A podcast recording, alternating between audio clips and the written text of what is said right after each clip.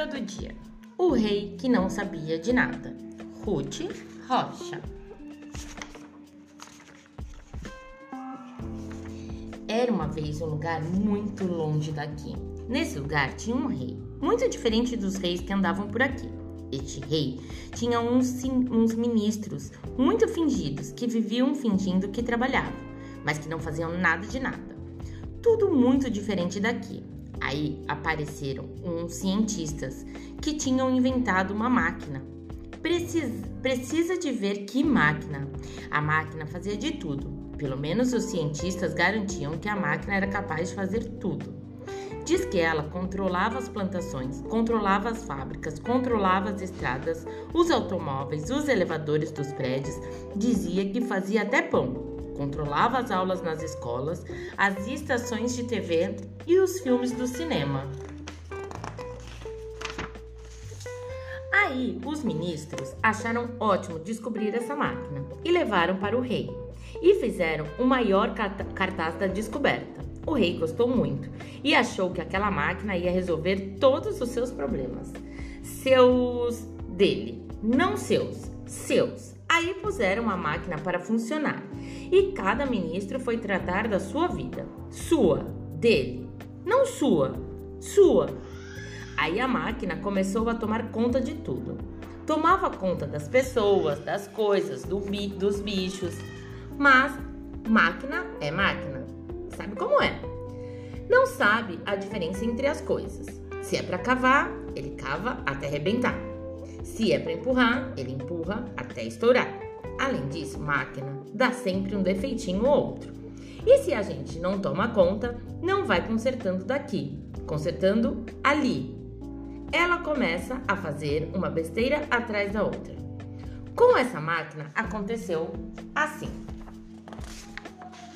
Um dia deu um desarranjinho qualquer. Ela, ao invés de colher feijão, deu para plantar mandioca.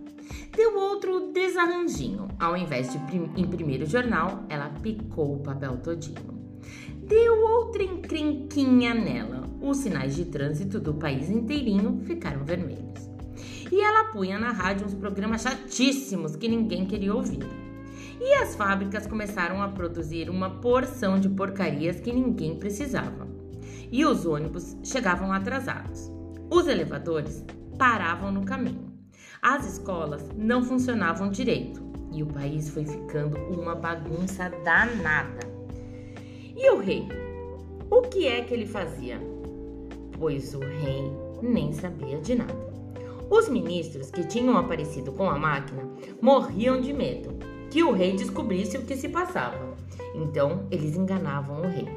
Diziam que tudo estava bem, que o reino estava em ordem que todo mundo estava muito feliz. O rei acreditava, porque ele também não tinha muita vontade de saber o que estava ocorrendo. Quando o rei saía para passear para ver como estavam as coisas, os ministros só levavam eles nos lugares arrumadinhos, onde a máquina estava trabalhando direitinho e não tinha ficado nenhuma relia. Mas teve um dia que o rei inventou de ir num lugar e queria porque queria, por mais que os ministros pusessem dificuldades. E esse lugar ia indo muito mal, porque a máquina tinha empurrado tudo quanto era nuvem para longe e não chovia, já fazia um tempão. Os campos estavam todos secos, esturricados, as plantas tinham murchado. O povo estava ficando cada vez mais pobre, mais mal vestido. Para falar a verdade, o povo estava até passando fome. Aí os ministros tiveram de inventar alguma coisa para enganar o rei. Então eles tiveram uma ideia. Você sabe quando a gente vai ao teatro e eles fazem um cenário todos pintados, fingindo que é aqui é o campo, que ali é o bosque, que lá é a lagoa?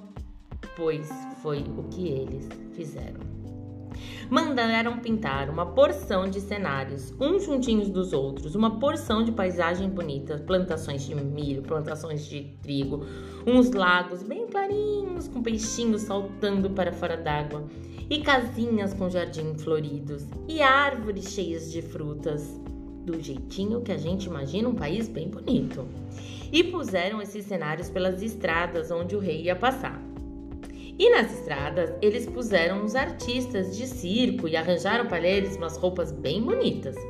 E pintaram a cara deles como ruge, que era para eles ficarem mais bem corados. E quando o rei ia passando, eles batiam palmas, jogavam flores e tudo.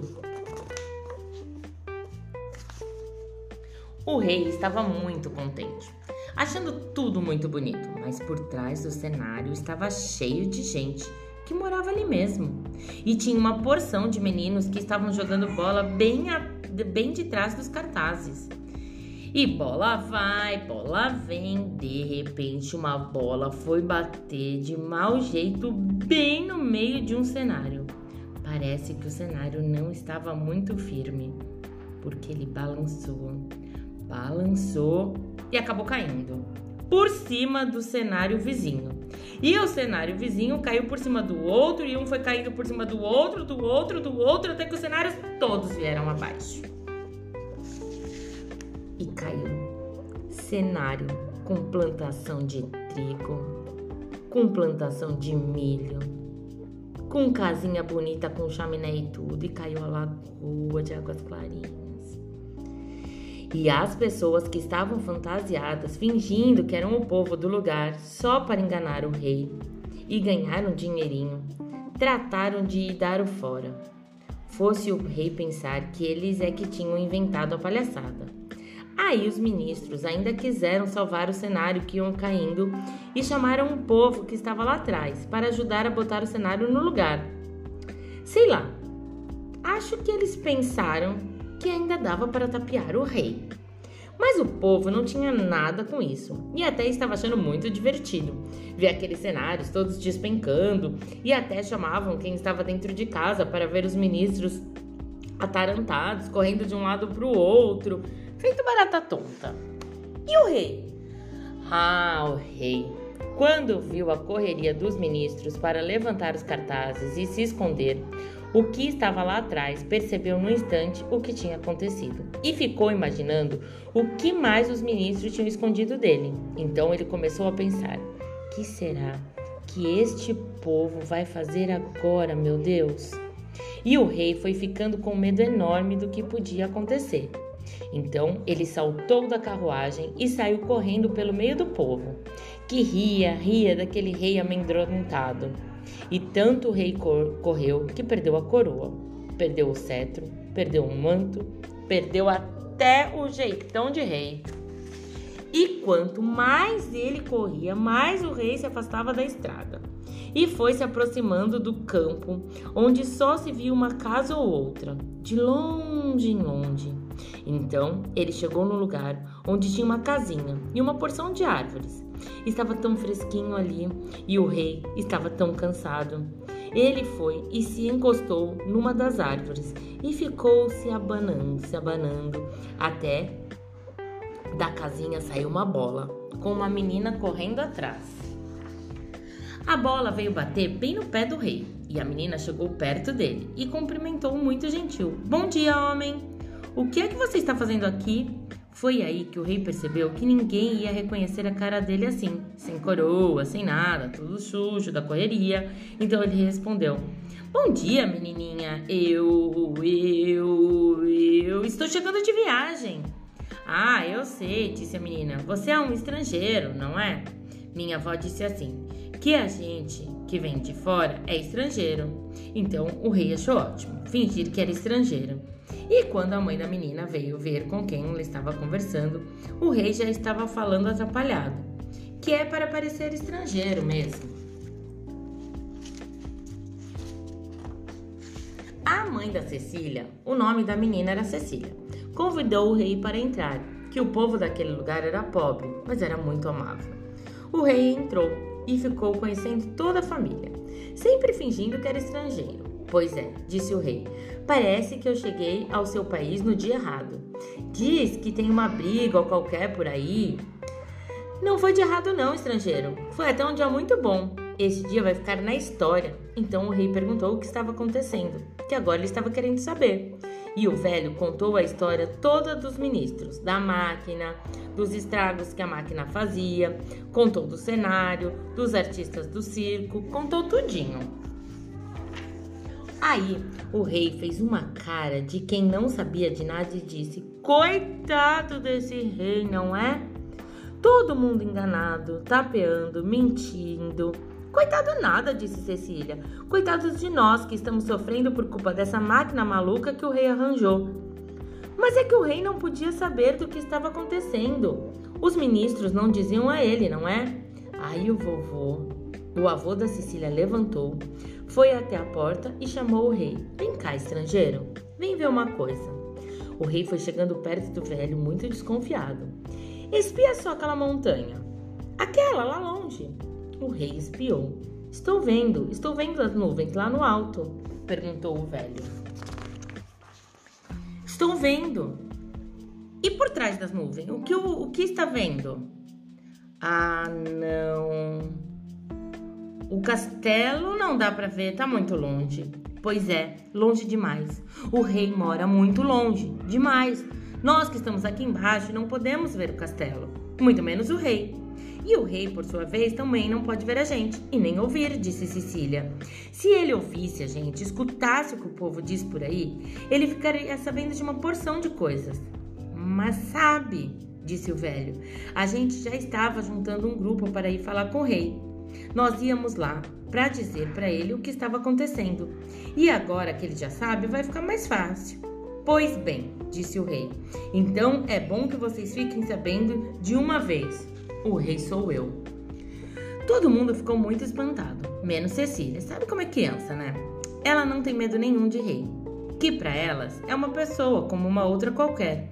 Então, Cecília chegou perto do rei e foi falando: muito bonito, não é, seu rei? Que papelão, hein? E agora? O que é que a vossa reisência vai fazer? Ah, menina, pode ficar sossegada. Eu vou dar. Eu vou voltar para o meu castelo e mandar todos os ministros mentirosos embora. Depois eu vou arranjar uns ministros novos e vou desligar a máquina e vou. Ah, seu rei, essa não. O senhor vai começar tudo de novo? O senhor não aprendeu nada com o que aconteceu? Não está vendo que o senhor não tem a menor vocação para ser rei? Mas, minha menina, eu não posso deixar as coisas como estão. Não seria certo? Quem é que vai pôr as coisas no lugar? Por, é, por isso não, interrompeu o velho. O senhor pode deixar que a gente mesmo bota. É só me dar a chave daquela máquina doida que vou lá e desligo. É isso mesmo, disse o pai da Cecília. Eu vou lá no castelo e mando o ministro embora. E pode deixar, disse a mãe da Cecília, que eu vou lá e fecho o castelo para o senhor. E eu, disse a irmã de Cecília, eu chamo todo mundo para dar ideias para consertar as coisas. Uma porção de cabeças trabalham muito melhor que uma só. Assim, a gente vai descobrir uma maneira de consertar os estragos que o senhor fez. Que eu fiz, não. Não fez, mas deixou fazer, disse Cecília. Por isso, eu acho melhor o senhor ir para casa descansar que o senhor está com uma cara de cansada. E então, antes que o rei mudasse de ideia, a família de Cecília chamou todos os vizinhos e fizeram uma grande festa e contaram tudo às pessoas. E cada um teve uma ideia para consertar os estragos da máquina. E uma das ideias melhores apareceram foi a da Cecília: transformar o castelo num enorme parque de diversões, com a máquina tomando conta de tudo, que para isso a máquina servia. E o reino foi consertando, consertando, e até hoje o povo lá de, de lá lembra dessa história e trabalha contente, porque está resolvendo todos os seus problemas, seus, deles e seus, seus.